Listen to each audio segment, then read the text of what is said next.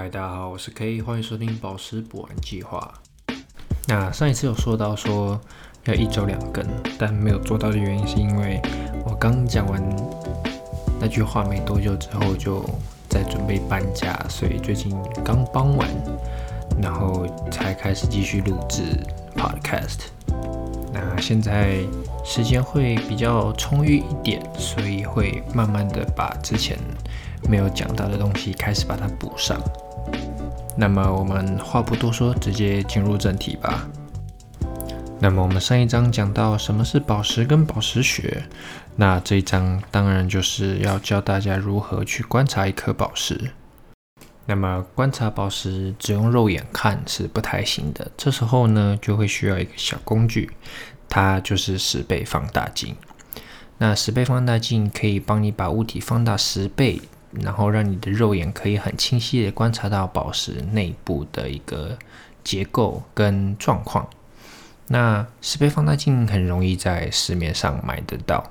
那比较鸟摸的一些人，他们可能会买更高倍数的，比如说二十倍镜或三十倍放大镜。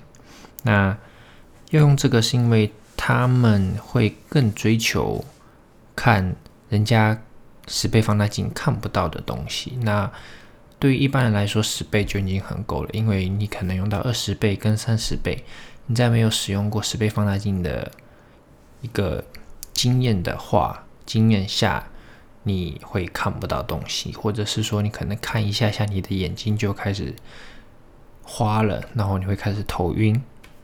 那这边建议就是大家买十倍放大镜就已经完完全全足够了。那这边插个题外话，就是如果你有近视的话。你会比一般人多一个小，算是小技巧吗？我觉得不对，应该算是一个小小的天赋，但这也算是后期的天赋，就是你会对焦比一般人快，因为近视的特性就是你看细小的近的物体，它对焦会很快，因为它会直接落在你的视网膜上面嘛。那因为我本身有七百度的近视。所以我有时候看很小的东西的时候，会直接选择不用十倍放大镜，就直接把眼镜拿下来，然后把石头凑到离眼睛很近的地方看，我就看得很清楚了。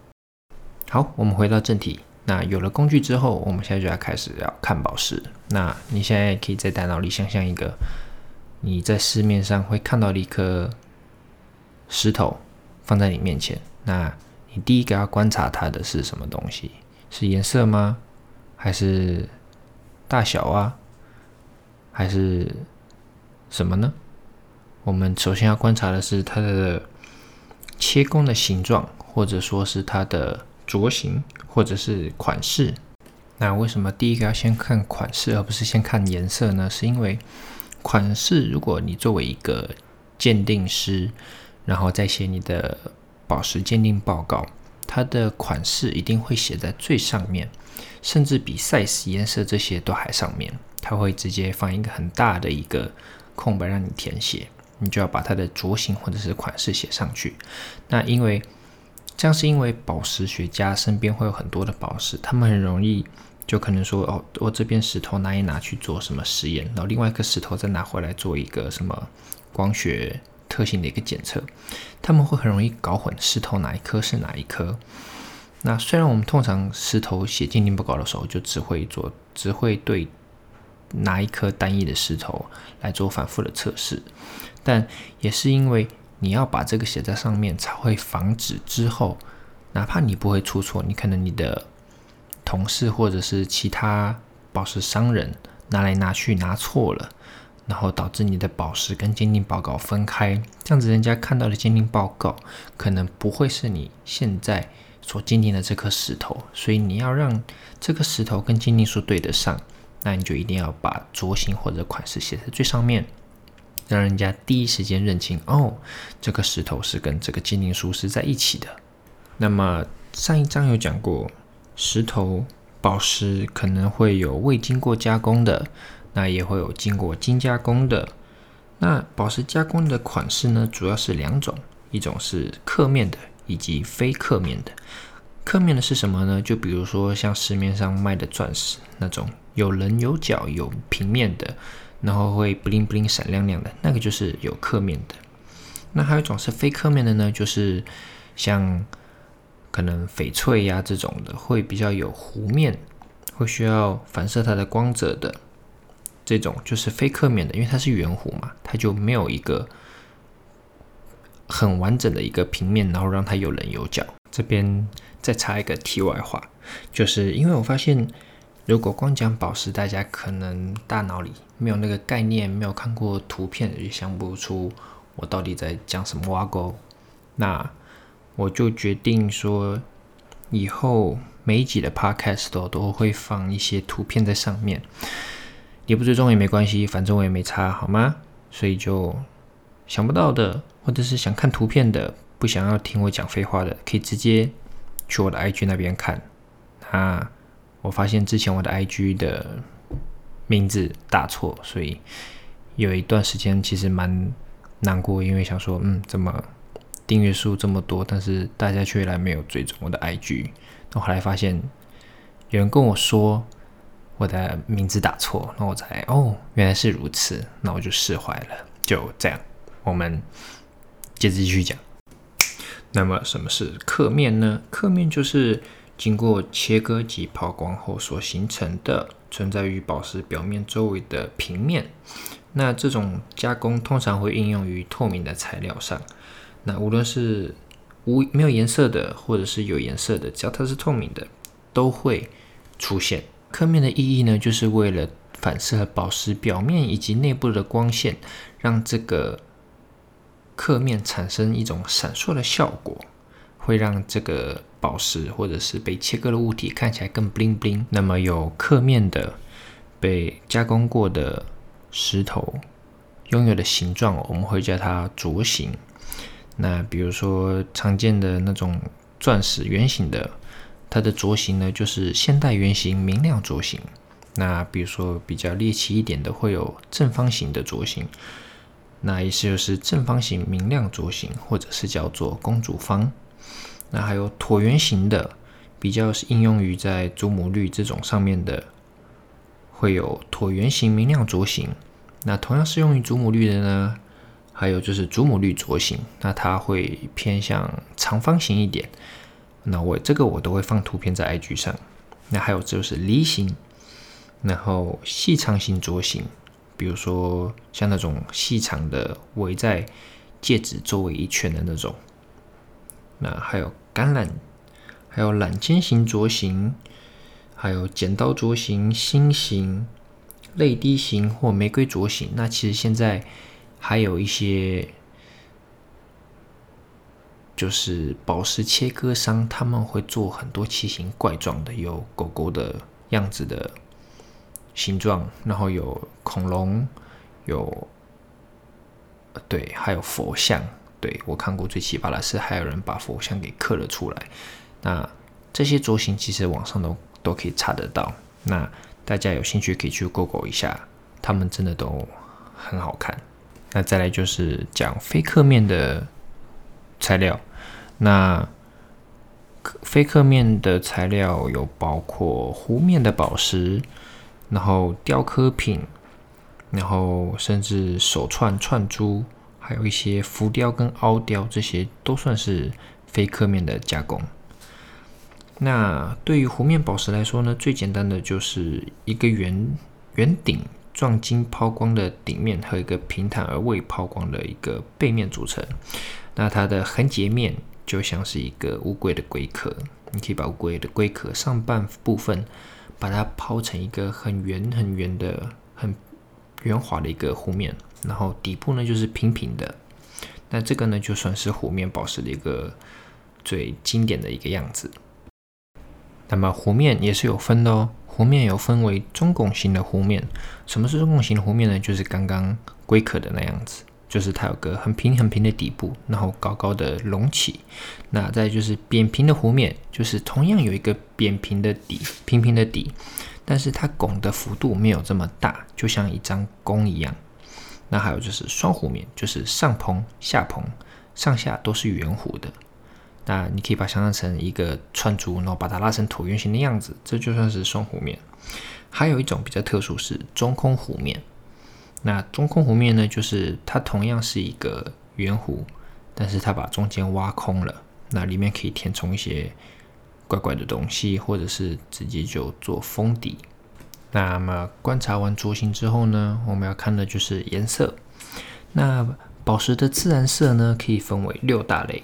第一类是无色或者是白色，第二类呢就是红色到粉红色，第三是黄色至棕色，四呢就是绿色，五蓝色到紫色，六黑色到灰色。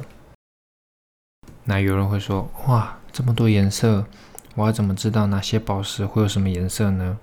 那这边可以直接告诉你，就是你能想象。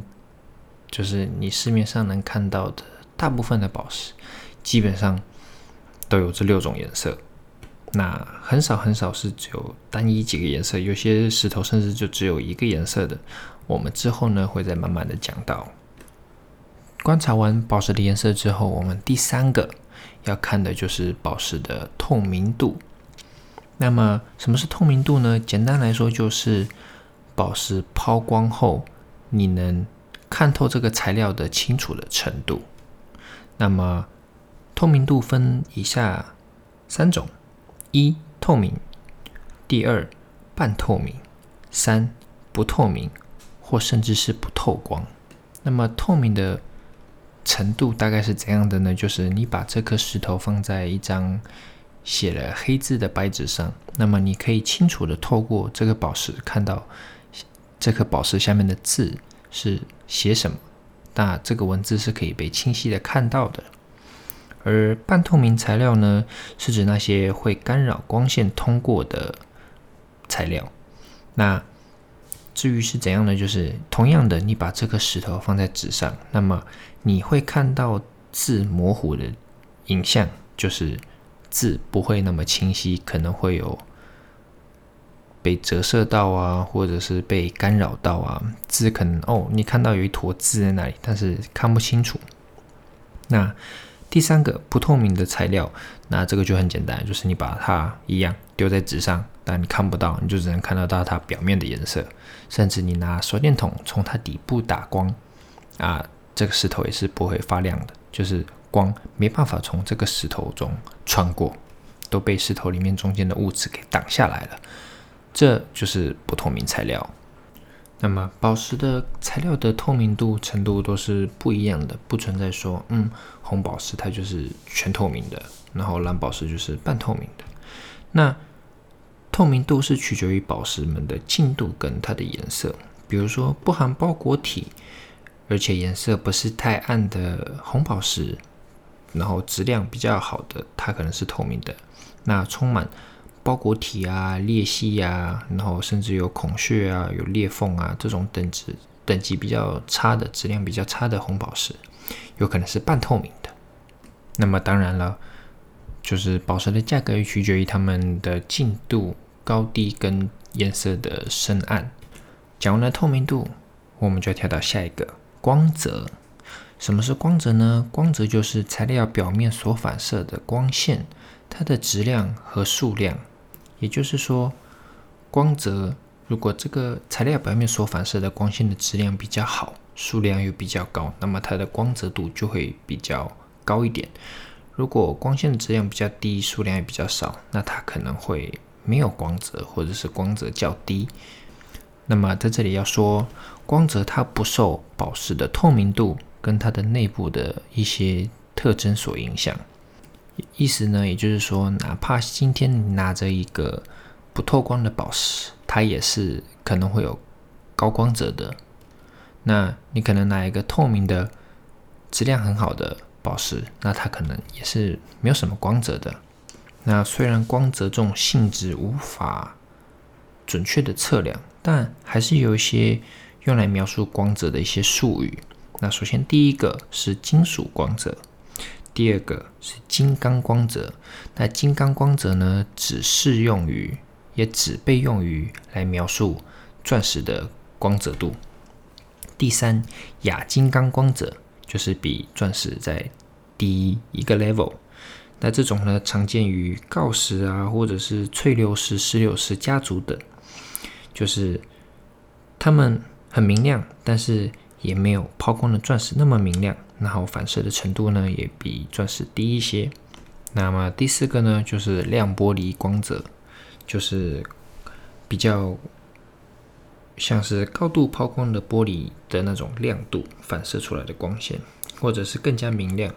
那这种光泽通常用于来描述说抛光的红宝石，或者是抛光的蓝宝石这种等。那比亮玻璃在低一个 level 的话，就是玻璃光泽，就是那种普通玻璃窗户反射出来的，就是那种光泽，或者是玻璃瓶也可以看到这样子的光泽。那玻璃光泽就常见于许多。原始宝石材料，比如说祖母绿啊、玛瑙啊、碧玺啊、水晶啊这种的。那还有很多，比如说什么暗光泽、土状光泽、树脂光泽、丝绢光泽、珍珠光泽及蜡状光泽等等，这些比较用于来描述特定宝石的光泽度，那让大家更好的去辨认。那么总的来说呢，光泽就是由各种因素。组合作用而形成的，那这些因素包括材料的化学性质和结构上的一些特性。那比如说珍珠或者是纤维石膏，它们外部的光泽就是由于它们内部细小的晶体聚集在一起，形成反射表面而产生的。那么光泽同样也取决于抛光。如果你今天是一颗红宝石，那么它势必是可以抛到亮玻璃光泽的。但你可能机器不够好，抛光的工具不太行，或者是人为因素导致的，那么它可能抛光出来之后就只有玻璃光泽，而没有达到亮玻璃光泽。因为宝石内部的包裹体过多，所以宝石有时候也会展现出一些光学效应。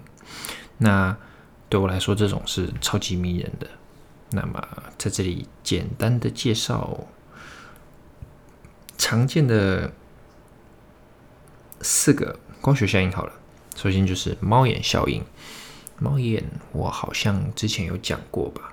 那么猫眼是怎样看怎样的呢？就是它一定是一颗弧面宝石，然后你用手电筒在它的正上方打光，或者是斜方侧侧面打光，把这个光束打在这个宝石上，你会看到在这个宝石的。弧面的表面会有一条线，那这个呢就是猫眼效应。那这个是由于光线在宝石内部规则的定向排列的包裹体上形成的反射光。那既然会有猫眼，那如果猫眼变多，然后有不一样的角度呢，那么就会变成星光效应。那星光效应可能会有两条，或者是两条以上，甚至也有到八线星光的都有。那常见的呢，红宝石上面会看到六线星光。那在一些可能呃之后会讲到另外一颗比较独特的石头，它的星光呢是四线的，就像一个嗯十字支柱一样的那种摆法。那这种星光效应呢，就会仅仅在某些宝石的表面上方可以看到。那比如说湖面的红宝石啊、蓝宝石、石榴石，甚至还有石英等等，都有可能看到。那并不是说所有石头都一定会有，这要取决于它里面的包裹体的数量的多和少。那数量多，你的星光或者是猫眼效应就会显得越清晰跟锋利。如果你数量少，就会比较模糊，有可能会很宽一条，那有可能会很细一条。那第三种是晕彩，那晕彩下面还有一个火彩，这两个我会简单的带过一下，因为这种要到后面直接跟你们讲石头的一些运用，你们会比较容易听得懂。那么什么是晕彩呢？你可以叫它变彩，就是光线透过。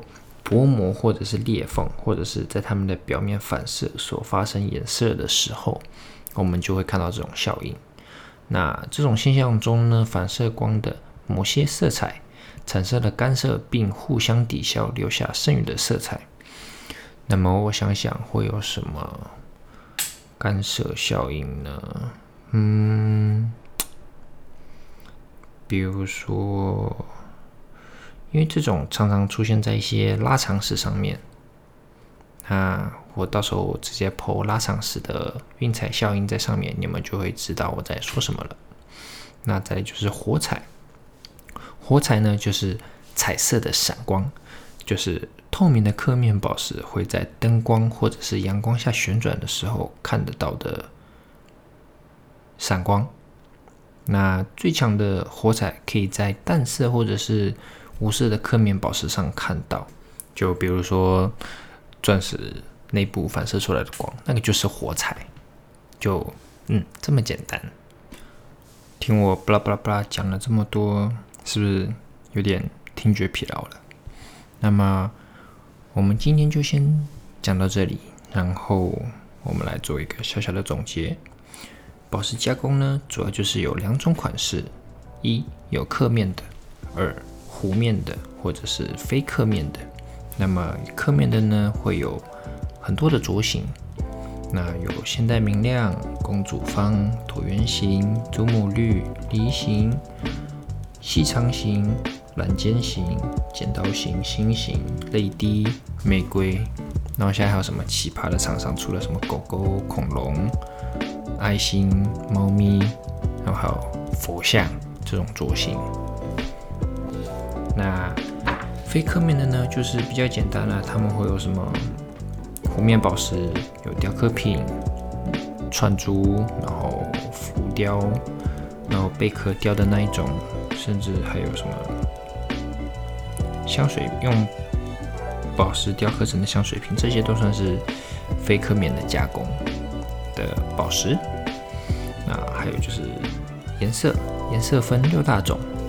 那无色、白色、红色、粉色、黄色、棕色、绿色、蓝色、紫色，呃，黑色、灰色。嗯，我还记得，都是用背的。那再来走到宝石的透明度。那透明度又分透明、半透明跟不透明。透明呢，就是你放在纸上，字是能看得清楚的。半透明呢，就是宝石放在纸上，字会糊成一团，或者是看得不清晰，有模糊，被遮到。不透光呢，就是你把它对在纸上，就是只能看得到那个东西，你看不到后面的字，什么光都透不过来，这就是不透明。然后再就是光泽，有金属光泽、金刚光泽、亚金刚光泽、玻璃光泽，还有亮玻璃光泽。还有，对后面的，其实我们之后讲到那些讲到的一些宝石，我会再做一个独特的光泽的说明。因为比如说像琥珀，它们可能会有树脂光泽或者是蜡状光泽。那珍珠它就有专门的珍珠光泽，因为没有东西可以来解释光泽，珍珠的光泽，它的那个光泽要怎么解释？所以就是两个珍珠光泽。然后你甚至。对好，光学效应呢，就包含猫眼效应、星光效应、晕彩，还有钻石里面的火彩。好的，那今天关于宝石的一些专有名词的解释就先讲到这边。那其实我自己回去听，我也听到快睡着，因为好啦，我坦白说。我第一次上课的时候，我听这些，我也是一直听到睡着。那我在教室的最前排，我坐第一排，我就直接在那里度过，然后一直被老师叫起来。这些东西说简单也简单，说不简单其实也不简单。主要是因为这些东西都是最最最基本的，很考验你的功底。那它很扎实。那我们作为一个鉴定师，当客人要问我们说：“诶，什么是光泽？”我们就要用大脑里面的词库去跟顾客用最简单的话语来做解释。那么你今今天听到我讲的这些呢，都是已经经过简化了的东西，所以会比较直接的在你们脑海里有个大概的印象。因为我很喜欢把什么金刚光泽这种跟钻石连接在一起，然后你以后一看到钻石的光泽，你可能想哦，这就是金刚光泽。然后比它暗一点的哦，石榴石哦，那就比钻石在第一个 level，那可能就是什么亚金刚光泽这种。就之后的 podcast 也会用这种形式一直去不断串联，就是大家平常生活中会想得到、看得到、用得到的东西，把它们串联在一起。那我这么做是因为我上学的时候，老师就只会照着课本念，然后我的大脑里面就没有太多的东西可以做联想。那我现在经营的这个频道，我想要把知识传给更多人的时候，我也想要他们能用更简单、更快速的方式去记住，而不是单纯的去死记硬背，这样子就。你跟那些呆呆的机器人没有什么两样，对吧？那么在最后的结尾，来跟大家预告一下，我下一次的 podcast 要什么时候录制跟上传。我发现这样子，我好像比较有动力，就是努力的去 push 自己做 podcast。那么下一次。啊这里就是立 flag 了，下一次会在下个礼拜的三十一号晚上，表，就是三十一号晚上准时的放出完整的音频，然后大家可以在礼拜一上班无聊的时候放着听。那拜托拜托，绝对不要开车听，因为你可能会睡着，好吗？那么。